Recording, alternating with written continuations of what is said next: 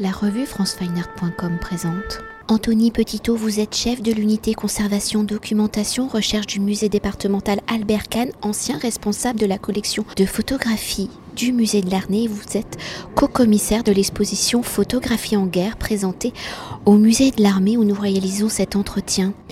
Alors en réunissant plus de 300 photographies s'inscrivant dans une temporalité allant de 1848 avec la première guerre d'indépendance italienne et le siège de Rome à 2014 avec la guerre du Donbass, l'exposition Photographie en guerre n'est pas une exposition consacrée au conflit, mais à la construction médiatique de la guerre par la photographie où dès la naissance du médium en 1839, photographie et guerre vont entretenir des rapports complexes. Alors en explorant plus de 165 ans de conflit ou l'actualité de la guerre en Ukraine déclarée, je le rappelle, le 24 février 2022, et les photographies réalisées résonnent avec les propos de l'exposition. L'exposition en abordant les thèmes aussi divers que, je reprends les intentions du dossier de presse, donc les thèmes aussi divers que l'évolution de la presse au XXe siècle, le mythe du photojournaliste, la conquête de l'opinion publique, l'image privée, la théâtralisation de la mort, la véracité de l'image, l'éthique du photographe, l'évolution de son statut et l'émergence de la notion d'auteur a pour volonté de décrypter les mécanismes de l'écriture photographique,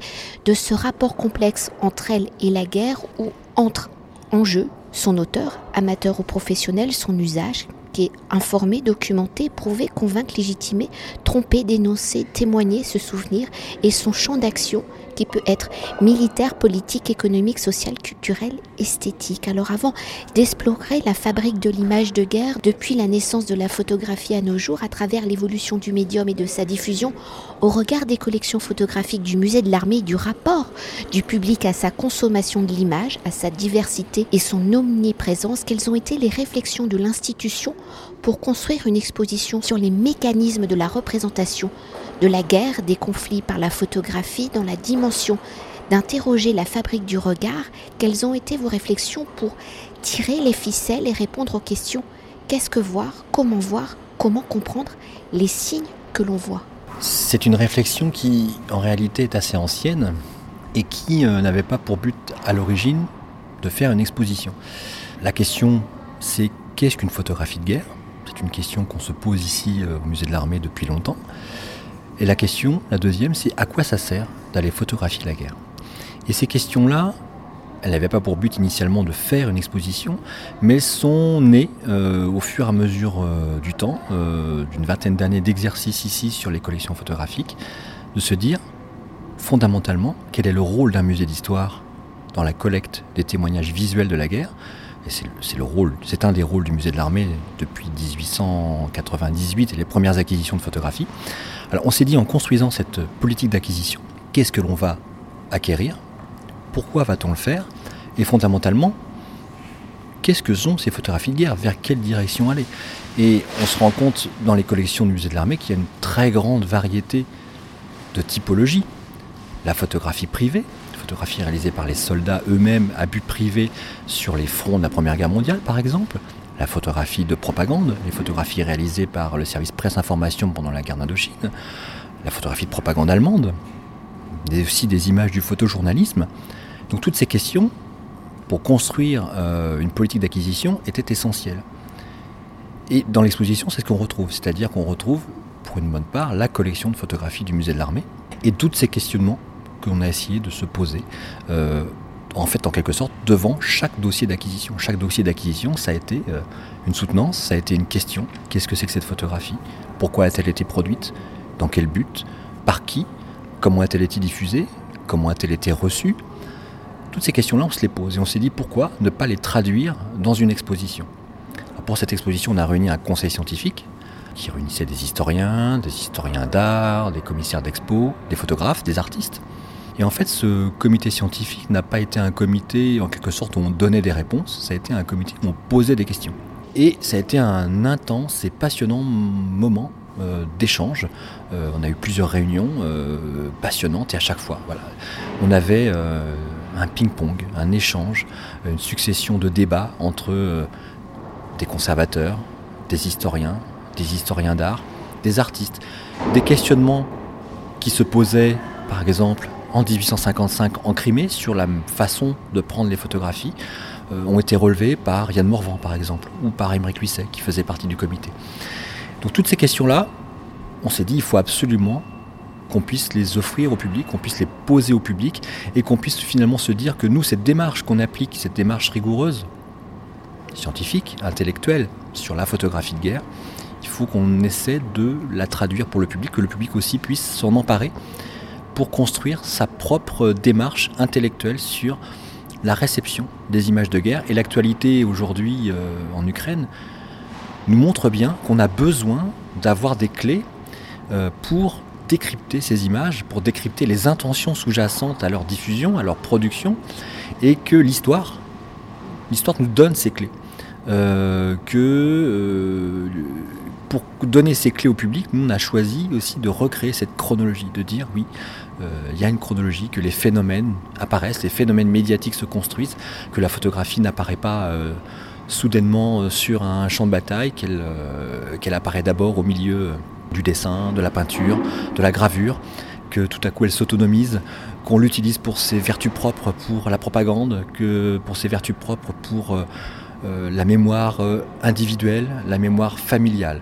Donc toutes ces questions-là, on essaie de les traduire dans l'exposition. Et pour essayer de répondre à toutes ces questions, l'exposition étant construite à travers le fil de l'histoire des conflits du médium photographique, de son évolution technologique allant du négatif papier, puis du négatif sur plaque de verre au collodion humide, à la diversité des techniques argentiques jusqu'au numérique, application ou caméra thermique à travers les possibilités données par la technologie, des premières images de 1848 qui ne sont que ruines post-champ de bataille, sans soldats, aux images de combat où le photographe semble faire corps avec les soldats, comment l'évolution du médium permet-il de montrer les différents visages de la guerre, dans l'évolution du médium, comment les différents supports photographiques vont-ils orienter le choix du sujet à photographier, d'être dans la guerre, dans l'action, d'être à côté avec la population, à l'arrière du front?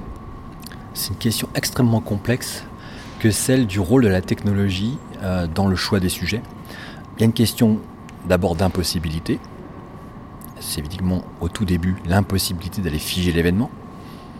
C'est le négatif sur papier c'est donc le siège de Rome, on photographie les ruines, c'est la guerre de Crimée. On essaie de photographier là aussi les à côté. Euh, donc il y a cette forme d'impossibilité à figer l'événement qui, en quelque sorte, au début, va orienter les sujets. Sauf qu'aujourd'hui, on a cette possibilité à figer l'événement. On a cette possibilité de, de capturer. Mais est-ce que c'est la seule impossibilité technique qui aujourd'hui nous limite? Il y a aussi une autre impossibilité technique qui est celle de faire accéder le photographe à la réalité des opérations. C'est Émeric Luisset qui en parle au début de l'exposition, avec euh, sa photographie théâtre de guerre, et qui en parle aussi à la fin de l'exposition avec une petite vidéo tournée euh, donc en Syrie, à la frontière euh, entre la Syrie et, la Turquie. Donc c'est la bataille de Bab el en 2012, où en fait il nous raconte l'impossibilité de faire image. Euh, cette bataille de Bab el Awa se déroule euh, en race campagne. Le photographe, le vidéaste, n'a pas un seul obstacle derrière lequel se dissimuler. Prendre une image, faire image est impossible pour des raisons de danger. S'approcher au plus près du combat, c'est risquer la mort. Il pose la question, c'est-à-dire que d'une certaine façon, en race campagne, on ne sait pas faire image aujourd'hui. En ville, en revanche, où les obstacles sont plus présents, les ruines, euh, les véhicules abandonnés, l'intérieur des maisons, faire image est possible. Certains photographes d'ailleurs euh, l'ont fait de, façon remarquable. Donc cette question technique, elle est réelle d'un point de vue du matériel, mais elle est aussi euh, réelle euh, du point de vue de l'humain. Et du coup se pose la question de la mise en scène. C'est ce que nous dit Émeric Luisset, que pour faire image, que pour mieux révéler les réalités de la guerre, peut-être faut-il la mettre en scène, la révéler. Euh, c'est ce que nous disent certaines images du passé. On peut par exemple parler de la polémique euh, Robert Capa sur euh, le républicain, espagnol fauché par une balle. Cette image a-t-elle été composée? A-t-elle été mise en scène? Mais fondamentalement, est-ce si important? Et ça pose la question des capacités de la photographie à révéler le vrai et depuis le début de la photographie, depuis le début de la photographie, depuis l'apparition de la photographie sur un champ de bataille en 1849, on se rend compte que la mise en scène, la composition, le choix du sujet sont consubstantiels au médium. Et fondamentalement, ce sont des événements, des éléments de composition qui sont liés là aussi à la peinture, au dessin. Au début de la photographie, ça n'est pas anormal de mettre en scène une photographie, de la composer. Ça fait partie de la tradition picturale héritée euh, des arts graphiques traditionnels, des arts picturaux. Aujourd'hui, alors que les capacités d'attestation de la photographie reposent sur sa capacité à dire le vrai, euh, mettre en scène est suspect. Mettre en scène est toujours euh, dénoncé comme étant une volonté de manipuler, alors qu'en fait cela peut être aussi une volonté de révéler de façon plus efficace. Donc les capacités techniques de la photographie, si elles limitent, euh, les capacités humaines limitent tout autant et contribuent à, faire les choses de façon différente. Pour autant, les progrès techniques ont aussi contribué à permettre de montrer des choses qu'on ne pouvait pas montrer avant. La miniaturisation des appareils permet d'approcher au plus près du front. L'apparition, par exemple, de la pellicule en rouleau, euh, ben, c'est un progrès incroyable. Auparavant, euh, pour faire plusieurs photographies, il fallait charger plusieurs châssis de photographies sur support vert. L'apparition de la pellicule en rouleau, c'est un progrès incroyable. Aujourd'hui, on regarde une photographie euh, dans un Vest Pocket, vous avez 8 vues dans une pellicule, ça paraît dérisoire, alors qu'à l'époque, c'est un progrès incroyable. Vous pouvez tourner une simple molette, vous avez accès à une nouvelle vue. Donc cette miniaturisation, cette capacité de la photographie à toucher euh, au plus près chacun, c'est-à-dire on peut démocratiser la photographie, bah, permet de révéler aussi des images qu'on ne connaissait pas auparavant. C'est l'apparition de la photographie amateur à la fin du 19e, au début du 20e siècle. Et ça, ça permet de révéler d'autres choses. On, voit dans l'exposition l'exemple de Charles Corvisart, qui est un militaire, qui est un attaché militaire, qui photographie euh, la guerre, la guerre russo-japonaise en tant qu'observateur militaire. Il photographie, probablement pour son compte, c'est-à-dire qu'il a choisi de documenter euh, la guerre aussi à côté de ses écrits par la photographie mais il peut photographier parce qu'il a un appareil qui est facilement transportable, euh, qui est une sorte de prise de notes. On ne montre pas dans l'exposition, mais George Scott, qui est un peintre d'histoire, qui est un peintre militaire, qui est correspondant de presse pour la revue L'Illustration, lorsqu'il documente les guerres balkaniques en 1912-1913, il documente avec son appareil photographique. Pourtant, ce qu'il diffuse, ce qu'il produit en tant qu'artiste, en tant que reporter, ce sont des dessins qui vont être gravés dans l'illustration. Mais lui, sa prise de notes, elle est photographique. Donc la photographie permet, grâce aussi au progrès technique, euh, eh bien d'aller plus vite, euh, de prendre des notes de façon plus efficace et d'aller plus loin. Donc c'est euh, c'est une question ambivalente que celle de la capacité technique à limiter ou à autoriser. C'est un mélange de, de, critères hein, qui, sont, qui doivent être tous mis ensemble.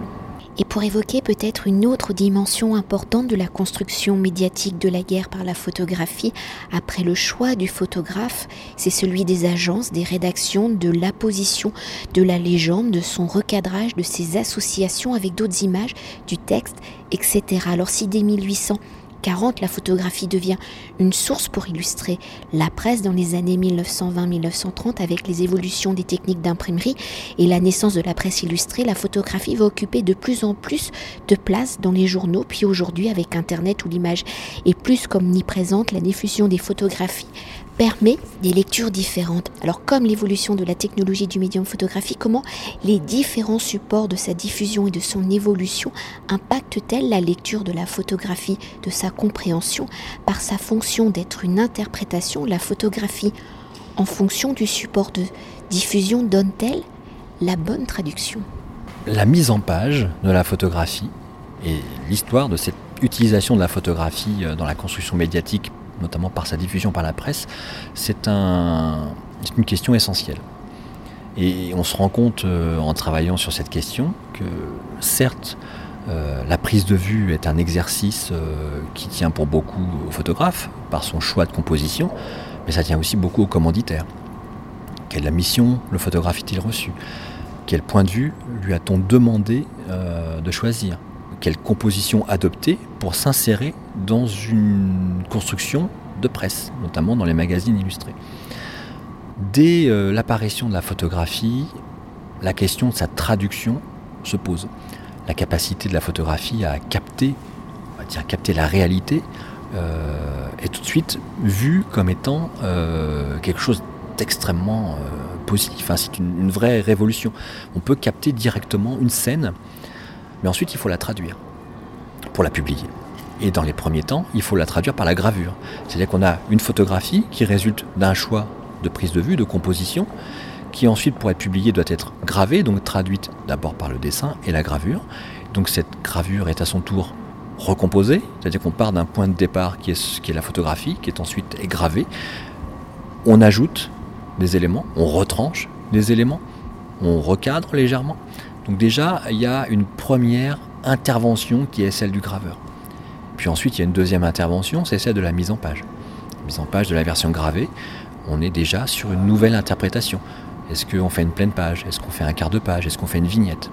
Et puis il y a une autre intervention qui est celle de l'ajout de la légende. Et là-dessus, le photographe de départ n'a pas la main. L'ajout de la légende transforme considérablement euh, le sens d'une photographie, lui donne son sens. Le, le couple légende-image est indissociable. Une image sans légende est une image orpheline qui se prête à toutes les interprétations. La légende peut être différente selon les images. Et ça, c'est tout le parti pris de l'exposition. De se dire, une même image peut être utilisée par différents camps avec différentes légendes. On le montre pendant la guerre du Vietnam, où des images produites par des photojournalistes américains sont diffusées en une de life, on les retrouve aussi dans euh, la propagande soviétique ou la propagande chinoise, complètement détournées avec d'autres légendes. Euh, on a aussi l'exemple pendant la guerre balkanique avec une photographie faite par un photographe bulgare qui est Georg Volz, qui est photographe officiel de la cour impériale bulgare, qui réalise une photographie qui montre le tsar de Bulgarie, Ferdinand Ier, sur les ruines de la forteresse de Kavala. La photographie est réarrangée, recomposée, elle passe du, format horizontal au format vertical. On la recompose, on lui donne une verticalité, on construit l'image du souverain vainqueur, et la légende construit elle aussi l'image du souverain vainqueur. Donc tout cela, euh, cette question-là change énormément. Puis ensuite arrive la question de la capacité de la presse à reproduire directement la photographie, sans passer par l'étape de la gravure. Donc la photographie avec, à l'époque, ce qu'on attribue, enfin des imperfections. On note chez elle des imperfections, c'est-à-dire qu'elle s'éloigne des codes de la gravure, des codes du dessin, des codes de la composition synthétique d'une scène. La photographie n'a pas forcément la capacité à composer synthétiquement une scène son intérêt réside aussi dans la juxtaposition de scènes. Donc on va construire tout un dispositif de narration à partir de la photographie. Donc le photographe, là encore, crée des images. C'est le cas de Jim Yer pendant les guerres, euh, la guerre russo-japonaise. Il crée des images qu'il envoie à Collier's Weekly ou à l'illustration. Ces images sont arrangées. C'est le magazine qui crée la narration en juxtaposant les images. Le photographe devient en quelque sorte un seul, un maillon de la chaîne. Euh, le rôle euh, essentiel étant celui, là pour le coup, euh, du magazine, du Picture Editor, qui crée la narration, qui crée l'histoire et qui crée les légendes. Donc tout cela échappe au photographe. Tout ça sont des préoccupations qui sont en fait très contemporaines, puisqu'aujourd'hui on retrouve ces choses. Yann Morvan, pendant le conseil scientifique, nous expliquait comment il choisissait parfois certaines compositions avec l'idée préalable de la double page, savoir où placer le titre cela conditionne aussi la composition d'une image. Euh, la composition d'une image, elle n'est pas que picturale, elle n'est pas qu'esthétique, elle est aussi dans un but. Le but, c'est de publier. Et pour publier, il faut que l'image soit publiable, il faut donc qu'elle soit composée de façon à ménager de la place pour le texte, à ménager de la place pour le titre. C'est euh, une forme de code intégré par les photographes que les images, pour qu'elles soient publiables, bien, doivent être composées de façon à être publiées avec l'appareil textuel accompagnant. Si on va jusqu'à aujourd'hui, avec les débats qu'on a eus avec Laurent Van der Stock, quel est le rôle du photographe? Il montre dans l'exposition une installation sur euh, la bataille de Mossoul en juin 2017, où il a réalisé en fait tout le cheminement d'une image depuis sa production jusqu'à sa diffusion. Il a d'abord réalisé euh, un wallpaper avec l'intégralité euh, des images prises sur une seule journée. Ensuite, il a montré la sélection que lui, photographe, a opéré, l'editing qu'il a opéré sur ces images, cette sélection envoyée donc à son commanditaire, le journal Le Monde. Et on voit ensuite le résultat de la sélection du Monde euh, sur une seule image, sur une double page sélectionné pour ses vertus synthétiques, ses capacités à résumer la scène. Et euh, là où euh, Laurent van der Stock aurait pu choisir, lui, de composer une narration, là encore, c'est un peu ce qu'il a fait en faisant cet editing envoyé, le monde a choisi de sélectionner une image qui résume à elle seule euh, l'esprit, l'ambiance d'une bataille. Donc en faisant cette chronologie et en montrant différentes strates, la série d'images sur une journée, puis la présélection, et enfin l'image finale pour terminer avec le monde, la double page, sa traduction imprimée et l'appareil textuel qui l'accompagne. On a essayé là aussi de montrer un peu ce travail de construction de l'image de guerre qui en fait repose sur euh, une multitude d'intervenants. Le commanditaire, le photographe, le picture editor, la politique du magazine, et enfin le regardeur, c'est-à-dire vous, c'est-à-dire moi, qui construisons nous aussi devant ces images notre propre image de guerre avec notre sensibilité, notre environnement moral, notre environnement intellectuel, notre connaissance également euh, bah, des images, des images de guerre, toutes celles que l'on a pu voir euh, tout au long de notre vie. Et pour poursuivre, si l'exposition abordant également la dimension plastique hein, de l'image, comment les artistes s'approprient-ils l'image de guerre? Comment les motifs de la guerre deviennent-ils des éléments de la construction d'un vocabulaire plastique? Entre photographes de guerre et artistes plasticiens en utilisant des vocabulaires à la fois différents et similaires Les messages des images ont-ils le même impact? La poésie n'est-elle parfois pas plus violente que la réalité? Les représentations contemporaines de la guerre euh, ne sont plus exclusivement celles du photojournalisme, même si les photojournalistes eux-mêmes s'emparent de la dimension plasticienne. Mais la question qui se pose, c'est comment montrer la guerre sans forcément pouvoir aller sur un théâtre de guerre. Et puis, montrer la guerre, est-ce que cela veut dire, pour la montrer au mieux, est-ce que c'est forcément aller sur un théâtre de guerre? Et toutes ces questions-là, on essaie de se les poser au travers de quelques exemples dans l'exposition, au travers de quelques, de quelques plastiques euh, qui vont de Lisa Sartorio, qui, euh, qui tire le constat de l'omniprésence de ces images de guerre dans l'espace public, l'espace médiatique, et qui choisit d'en retenir un motif, celui de l'arme, et de construire des paysages théoriques de guerre, qui sont en fait des images qui sont une forme de piège à regard, c'est qu'en fait on est frappé par la beauté plastique de ces photographies, et c'est lorsqu'on s'approche de l'image qu'on se rend compte que le motif qui a servi à sa construction est un motif profondément brutal qui est celui de l'arme. Michel Slomka, qui est un photojournaliste, euh, habitué à se rendre sur euh, les champs de bataille pour couvrir la guerre, euh, a choisi aussi d'adopter une démarche plastique qui n'est pas incompatible avec une démarche analytique et une démarche documentaire. avec sa série Topographie de la guerre, il utilise un outil à disposition de tous, qui est l'outil euh, satellite, accessible via des outils tels Maxar Technologies ou euh, Google View, pour aller chercher des images de champs de bataille sans forcément s'y rendre. Pour autant, il applique un protocole strict d'analyse du sujet, protocole de recherche d'images, protocole de construction d'images à partir d'une source qui est une source open source, une source ouverte. À partir de cela, il crée il documente un phénomène euh, qui est celui de la guerre économique, qui est celui de l'hydrocarbure comme moteur, comme aliment économique euh, de Daesh, et il en crée une installation plastique qui là aussi, au premier regard, attire l'œil. attire l'œil. On est frappé par la beauté plastique de ces paysages vus depuis le satellite. Lorsqu'on s'approche, on se rend compte que là aussi, on a affaire à des paysages de guerre. Et lorsque on est frappé, on a envie d'en savoir plus, et là apparaît toute la, densité, toute la densité du message.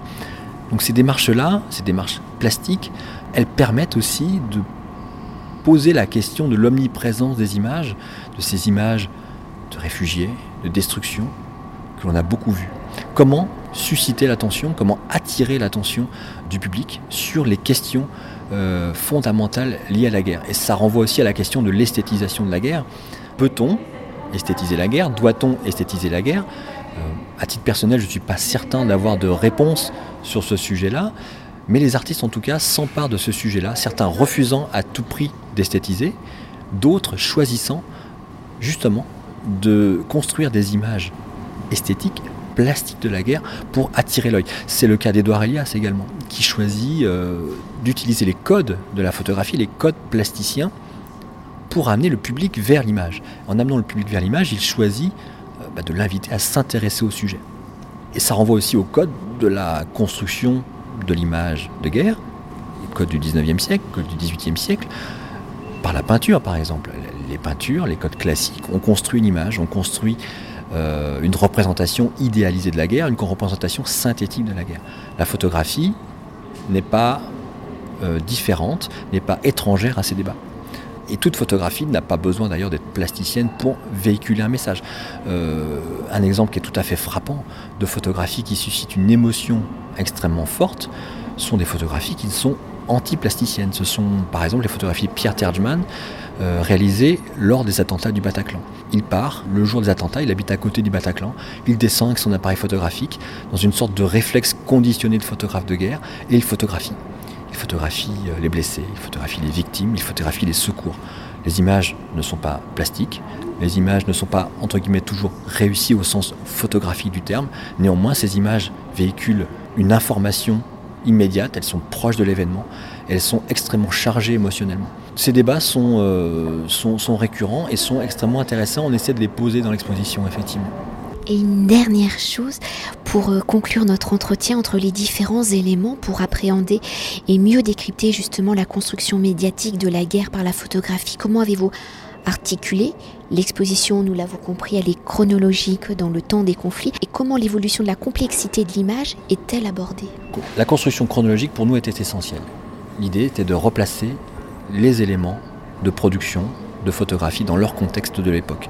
Pour des contextes techniques, on l'a évoqué tout à l'heure, photographier euh, Rome en 1849, c'est un contexte de production, c'est une chambre, c'est un négatif sur papier, c'est un temps de pause, c'est un matériel particulièrement lourd, particulièrement imposant, particulièrement complexe. Photographier la Crimée en 1855, lorsqu'on s'appelle Carol Satmari ou Roger Fenton, c'est partir avec un chariot photographique, avec les plaques de verre, avec les produits chimiques. C'est être bombardé parce qu'on ne sait pas si on a affaire à un ennemi en face. Donc c'est prendre énormément de risques. Donc ce contexte chronologique pour nous il est essentiel euh, pour remettre les éléments dans leur contexte. Pour autant, et le public devrait, en tout cas on souhaite que le public puisse faire cet exercice de rapprochement, un certain nombre de motifs se retrouvent tout au long de la guerre. Le motif de la ruine, le motif de la victime, le motif par exemple de l'enfant euh, sacrifié. Euh, et ces motifs sont au service d'usage, propagande, légitimation, dénonciation. Et cette construction-là, on l'a fait également dans l'exposition en rapprochant, d'un point de vue esthétique, plastique, des œuvres contemporaines avec des œuvres anciennes. On le fait dans deux séquences, euh, la Première Guerre mondiale notamment, et, la séquence finale pour la Première Guerre mondiale, on rapproche par exemple les photographies privées de combattants qui montrent la tranchée avec les photographies, les héliogravures d'Edouard Alias réalisées en Ukraine en 2014 dans le Donbass. On a un rapprochement stylistique, on a un motif qui se répète, qui est celui de la tranchée, qui montre les permanences de certains motifs de guerre par-delà les époques. On est à plus d'un siècle d'écart. Et on fait également ce rapprochement entre Sophie Risteluber et les photographies aériennes à usage militaire réalisées pendant la Première Guerre mondiale, où on montre la permanence d'un protocole. Protocole de prise de vue aérien, né pendant la Première Guerre mondiale, traduit par les artistes dès euh, la Première Guerre mondiale, les peintres, mais traduit aussi par Sophie Ristaluber, qui a été aussi sensible à ces images captivantes d'un point de vue esthétique. Donc ces rapprochements se font à la fois dans l'exposition, mais aussi dans le temps long, par la répétition des motifs que l'on retrouve. Merci beaucoup. Avec grand plaisir. Cet entretien a été réalisé par franceweiner.com.